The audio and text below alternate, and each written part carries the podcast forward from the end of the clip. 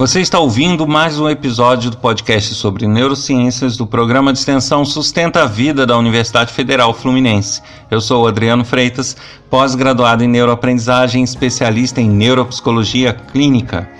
Neste episódio, a discussão é sobre o egoísmo.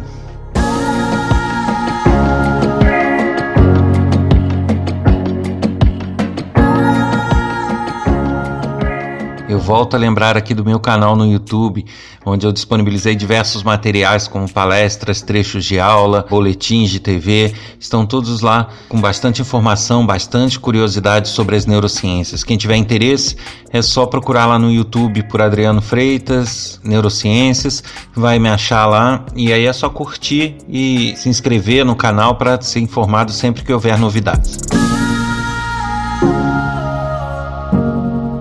Pois é, e o egoísmo? Esse é um assunto que, na verdade, pode parecer simples e de fácil definição, mas não é bem assim. Se formos fazer uma análise do que, que envolve o egoísmo humano, a gente vai chegar aí a diversas vertentes, diversas possibilidades. E realmente é, é, é um estudo que ainda permanece, mas apesar de já saber bastante coisa sobre isso, e que de fato ele pode ser subdividido e pode ser trabalhado é, em vários aspectos. Para a gente começar a entender o egoísmo, a gente precisa fazer uma diferenciação aí.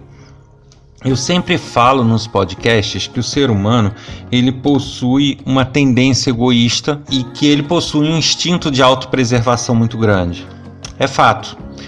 Mas quando eu falo em tendência egoísta, eu me refiro a justamente o fato dele primar pela autopreservação, ou seja, tudo que o cérebro avaliar que o ameaça vai ter prioridade sobre outras coisas, ou seja, a preservação de si mesmo é um, um fator bem preponderante em relação a outras questões para o nosso cérebro. Isso torna egoísta em certas situações. Entre o bem-estar e, e, a, a sobrevivência dele e de outro, ele tende, em sua grande maioria das vezes, a preservar-se, a optar pela autopreservação. E isso em algumas situações, pode se tornar um comportamento egoísta aos olhos dos outros.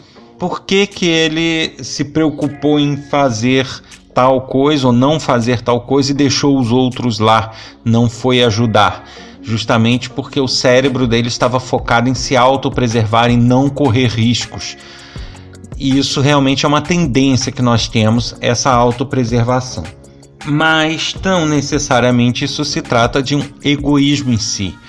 Por outro lado, nós temos aquele tipo de comportamento egoísta que aí sim não advém do impulso do nosso cérebro em se preservar. É o comportamento egoísta que vem de algumas escolhas. Da, da, escolha de não se pronunciar, da escolha de não dividir o que nós temos em termos de bens, em diversas outras atividades que aí sim existe uma interferência do nosso raciocínio e das nossas tomadas de decisão. Aí nós podemos então dividir esse egoísmo, entre aspas, em duas vertentes. Aquele egoísmo que se refere aos instintos humanos de autopreservação, e aí eu diria que há uma tendência sim ao egoísmo, e ao que a gente chama de egoísmo, mas que não se refere a esse instinto de autopreservação. Nesse caso das escolhas e egoísmo que vem a partir de decisões que nós tomamos, isso pode ser aprendido e pode ser mudado? Talvez. O que se observa é que muito, como eu já falei, vem do desenvolvimento do nosso cérebro e das experiências que ele adquire no correr da vida. Então, os estímulos que uma criança recebe na sua primeira infância podem ser determinantes para os impulsos que ela vai ter de egoísmo ou não quando ela cresce.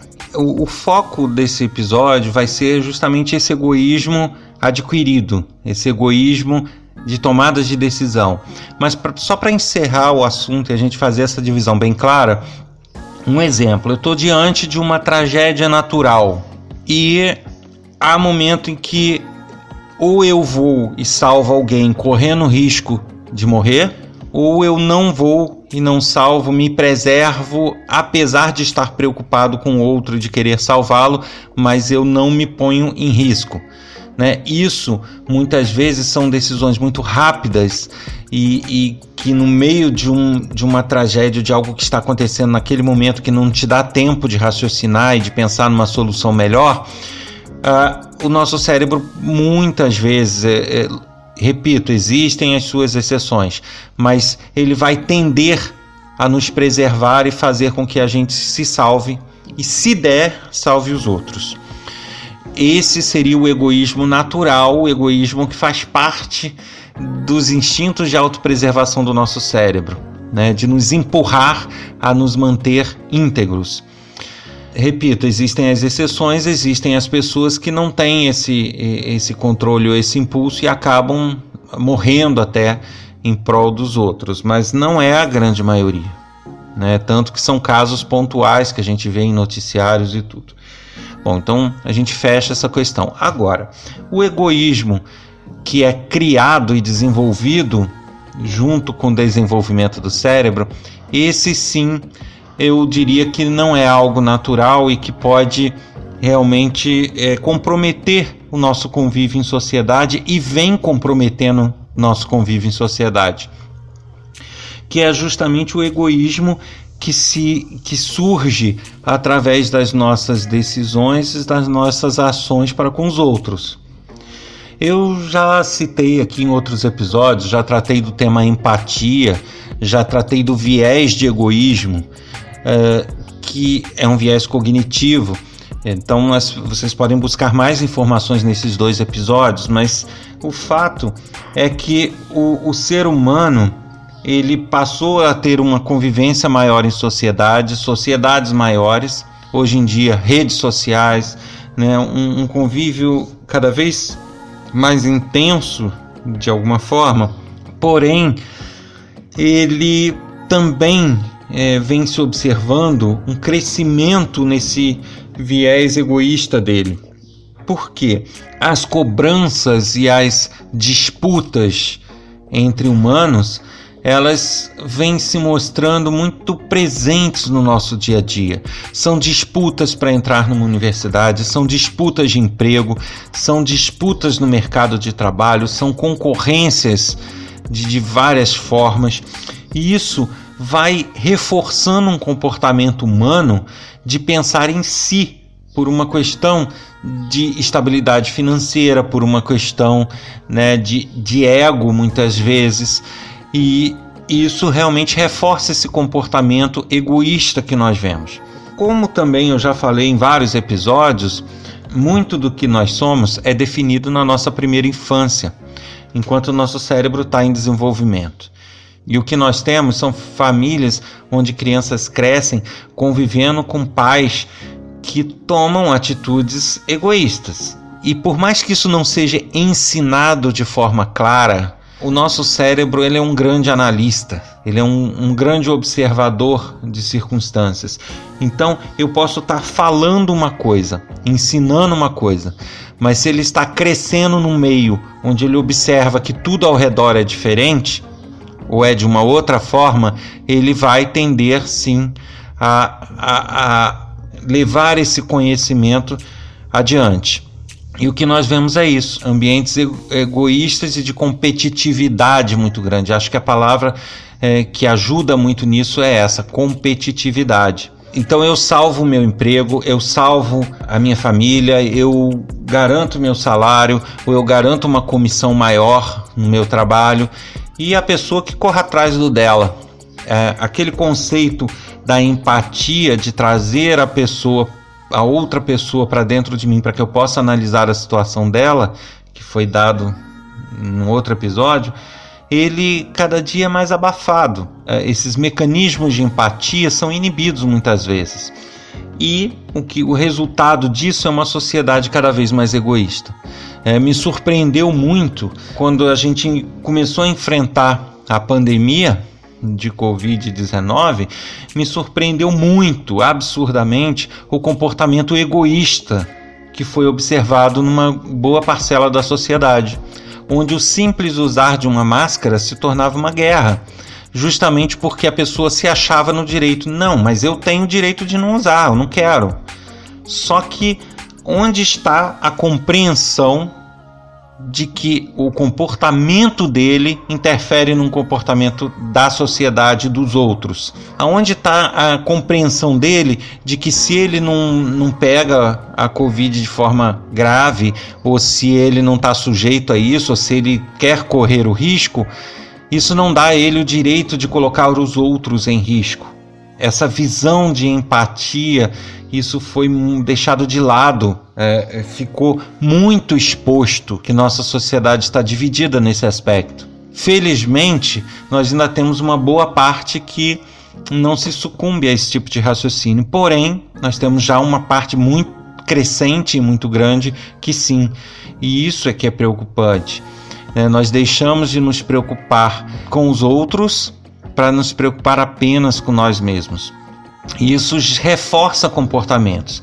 Novas gerações já são criadas nesse tipo de ambiente com este tipo de visão. O ser humano ele está abandonando aquela visão de que nós temos que nos cuidar, temos que ter nossas situações preservadas, porém temos que ter um olhar no outro que isso não vai nos, nos prejudicar, muito pelo contrário, se todos forem unidos, se todos lutarem pelas mesmas, é, pelos mesmos ideais e pelas mesmas situações, isso fortalece o grupo.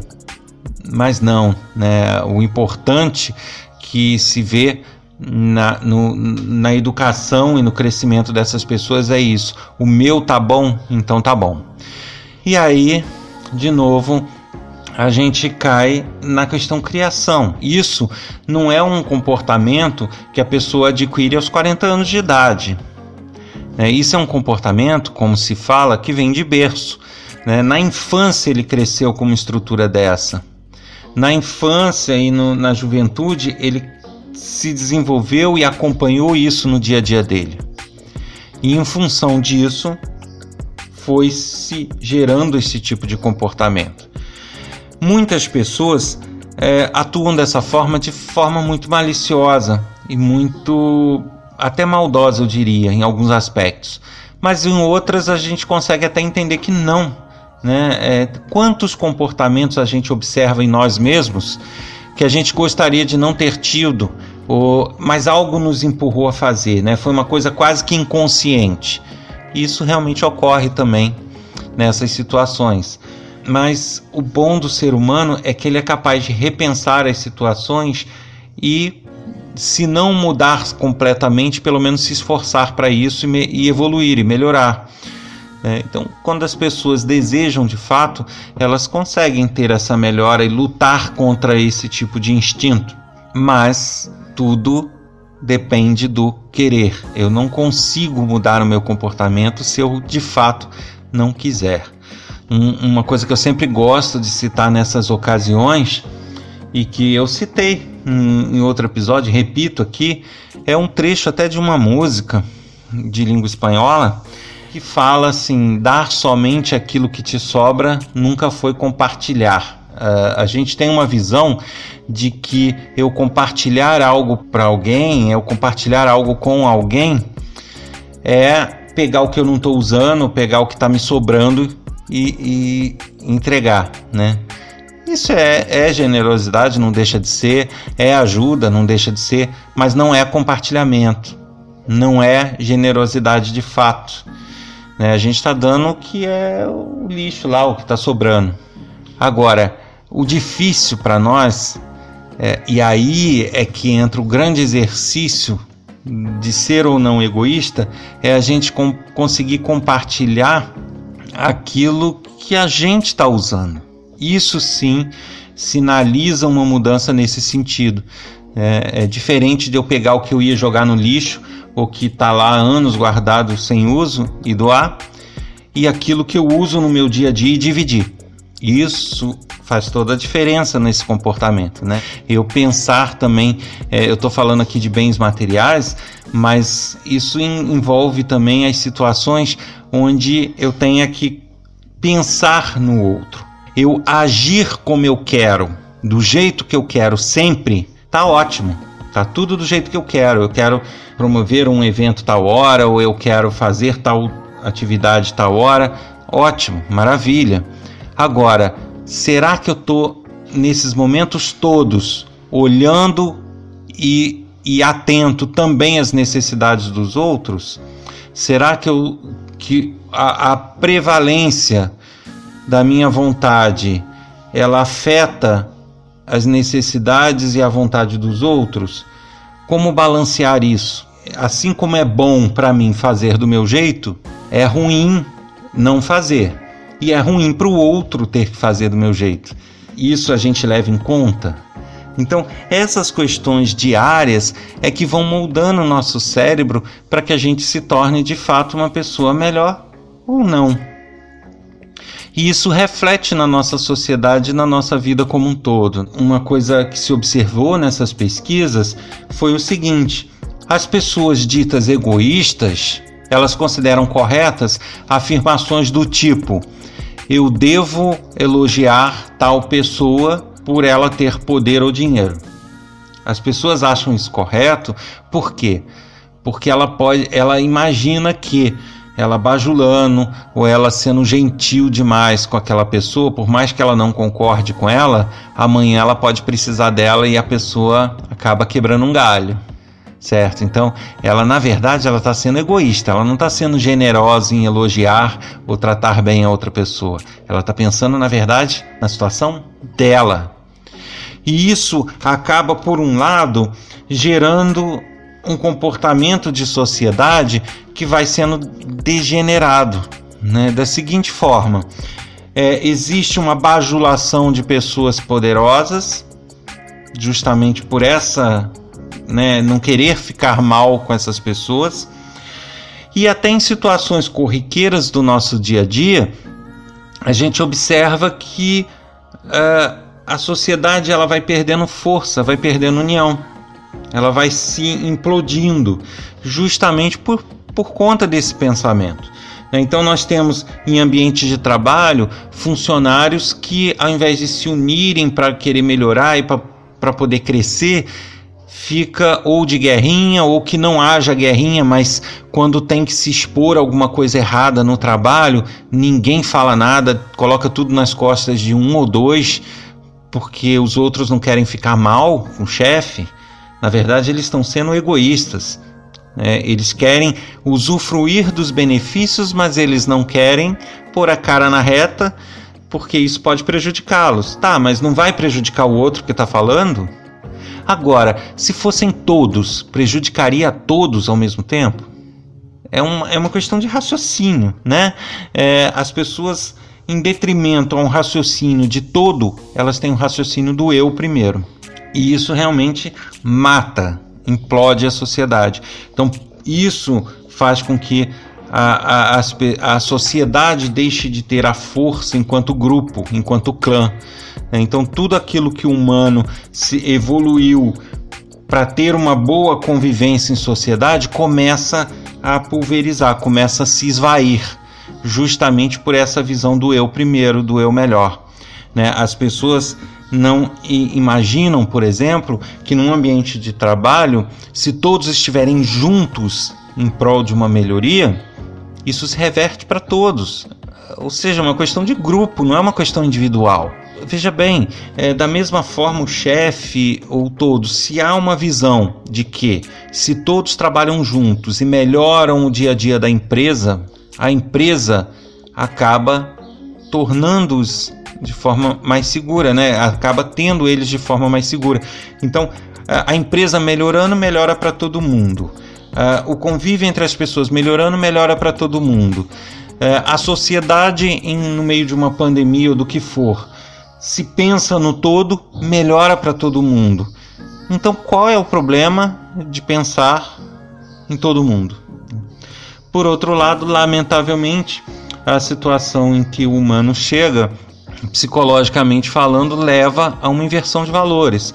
É, o que significa que, em dado momento, até as pessoas que cresceram num ambiente mais altruísta e que não pense só nesse eu e que conseguem ir lá e lutar por ideais coletivos, mesmo essa pessoa, ela vai ter o limite dela. Em dado momento, ela vai dar murros em ponta de faca e o que vai acontecer? Ela vai passar a adotar comportamentos egoístas porque ela começa a se prejudicar sozinha em função do todo. Percebe? Então é, é muito ruim o que a gente tem presenciado, porque a gente tem um egoísmo natural de autopreservação, mas não é esse o caso. Né? A gente está mediante egoísmos recorrentes enquanto convive em sociedade. E isso vai moldando o nosso comportamento para que cada vez mais é, é uma bola de neve, né? Cada vez mais a sociedade está mais egoísta e aí as pessoas que não eram tanto passam a ser porque não tem retribuição do todo para ele, é só dando murro em ponta de faca e isso vai gerando uma bola de neve. O ideal seria a gente é, sair um pouco desta bola de neve. E voltando para as pesquisas, para finalizar, o que se observa nos estudos é o seguinte: as pessoas que têm um viés de egoísmo já implementado, que já desenvolveram isso, que já vieram da sua infância nesse meio e que já têm um, um comportamento egoísta por natureza, né, por desenvolvimento, é, há uma diferença no cérebro, da, é, nas áreas de ativação e da forma como são ativados em relação às pessoas que cresceram, se desenvolveram em um ambiente mais altruísta. A principal diferença é o seguinte: é, as pessoas egoístas obviamente, elas vão querer ver vantagem para si em tudo. Então, no ambiente de trabalho, ela não vai falar com o chefe certas coisas porque ela vai ver nisso uma vantagem para si mesma, que é de não correr risco, de, é de ganhar uma promoção e assim vai. E ao contrário das pessoas mais altruístas, é que as pessoas mais altruístas não vão ver benefício para si próprio em tudo. Elas vão ter uma visão global de situação assim onde ela está inserida. E isso gera reações diferentes também. Uma pessoa egoísta, quando passa por uma situação de altruísmo, isso significa, digamos, eu sou extremamente egoísta e alguém age de forma altruísta comigo, o meu cérebro ele tende a ter uma ativação muito grande. Por quê? Porque ele tenta buscar naquele altruísmo que ele recebeu uma forma de ter vantagem. Ele vai logo buscando ali é, peneirar e, e, e, captar o que, que tem de benefício para ele e de que forma ele vai se utilizar daquela situação ou daquela pessoa para sempre que ele precisar ter é, de novo essa situação de altruísmo que o beneficia. Enquanto que se uma pessoa egoísta recebe uma atitude egoísta também, alguém age de forma egoísta com ele, a ativação já não é tão grande, porque o cérebro dele a todo instante trabalha com esse parâmetro de egoísmo. Então ele não tem que buscar nada, é o que ele, o cérebro dele já, já esperava como reação. Então ele acha, em outras palavras, que todos vão agir com ele como ele age com os outros. Então ele não, não é tão surpreendido assim, não precisa é, elaborar grandes mecanismos para adaptar aquela situação. Né? Ao contrário de quando ele recebe um altruísmo que não é o modus operandi dele. E ele precisa realmente, naquela situação toda, transformar aquilo no modus operandi dele, que é de egoísmo. E o contrário também é verdadeiro. Quando você pega o cérebro, analisa o cérebro de alguém com viés mais altruísta e ele recebe uma atitude altruísta de alguém, o cérebro encara aquilo como normal. Não, isso é o normal, isso é o justo. E por isso é, fica tudo bem, ele, é, ele age de forma justa, recebeu uma, uma atitude de forma justa, beleza, tá tudo tranquilo. Agora, ele sofre muito e ele tem muito trabalho quando ele age de forma justa e recebe uma atitude egoísta e convive com alguém egoísta. O que acontece? Ele, é, o sofrimento é muito grande porque ele tem é, um modus operandi, modus operandi mais altruísta, de pensar nos outros, porém entra uma atitude egoísta vinda de fora. Ele tem que tentar, o cérebro dele tem uma ativação muito grande, porque ele busca tentar achar naquele comportamento egoísta que ele recebeu alguma coisa de altruísta. Ele tenta transformar aquela situação no modus operandi dele para que ele possa absorver e para que ele possa trabalhar. E realmente a gente sabe que não, não é fácil, nem sempre ele vai conseguir. Então ele tem uma dificuldade maior em lidar com isso. O trabalho, o esforço é maior, a aflição é maior as pessoas ficam muito afetadas. Isso na prática significa que alguém mais altruísta fica muito abalado e muito atingido quando é tratado de forma egoísta. Da mesma forma, um, um egoísta, quando é tratado de forma altruísta, é, não é que ele se abale tanto, mas isso é aflitivo para ele ser tratado de forma, de forma não egoísta. Os cérebros eles tentam é, sempre aproximar a, as situações para o modus operandi dele. É, e, e infelizmente a nossa sociedade está assim, cada vez mais para que as coisas se encaixem, a gente entrou numa bola de neve não do altruísmo, mas uma bola de neve do egoísmo. Você ouviu mais um episódio do podcast sobre neurociências do programa de extensão Sustenta a Vida da Universidade Federal Fluminense. Eu sou Adriano Freitas, pós-graduado em neuroaprendizagem, especialista em neuropsicologia clínica. Se você deseja enviar alguma mensagem com dúvidas, elogios, críticas, sugestões, basta enviar um e-mail para podcast@sustenta-vida.com. Um abraço a todos e encontro vocês na próxima semana. Até lá!